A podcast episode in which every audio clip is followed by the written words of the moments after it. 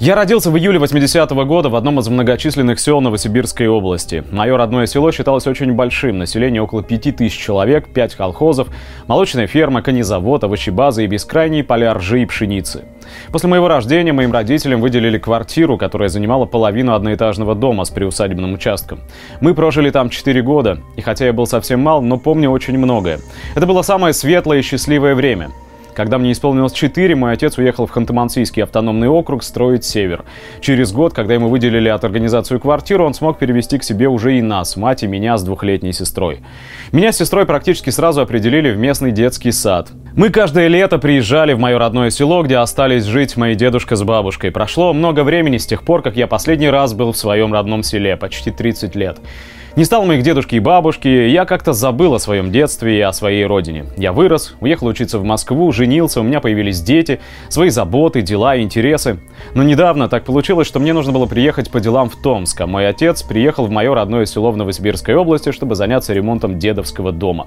Я решил не упускать такой возможности, несмотря на расстояние в 500 километров, и отправился из Томска в свое село. Дальше было как в фильме ужасов или плохом сне. То, что я увидел, вообще не укладывалось в голове.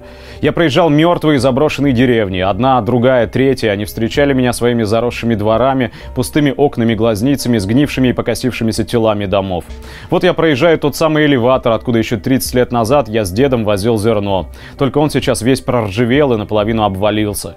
Вот те самые молочные фермы, вернее то, что от них осталось. А еще каких-то 30 лет назад ночью можно было увидеть огни моего села, а сегодня их уже нет. Из 5000 человек осталось меньше 500 стариков. Больше половины домов пустуют. А природа будто чувствует уход человека и забирает некогда возделанные поля и дворы. Приехав в свой родной дом, выйдя из машины, я почувствовал, как горло подкатывает ком. А еще через мгновение я просто зарыдал. Рыдал очень долго и просто не мог остановиться от всего этого ужаса. Мне было горько и невыносимо от осознания того, что моя родина умирает, и что еще 10-20 лет и мне больше некуда будет приезжать. И ведь это происходит повсеместно. Где-то этот процесс идет быстрее, где-то медленнее, но общий итог будет один. Но еще более невыносимо от того, что я сам участвую в убийстве своей родины. Банкротный юрист, трупный червь на теле своей страны. Только что мы оставим своим детям?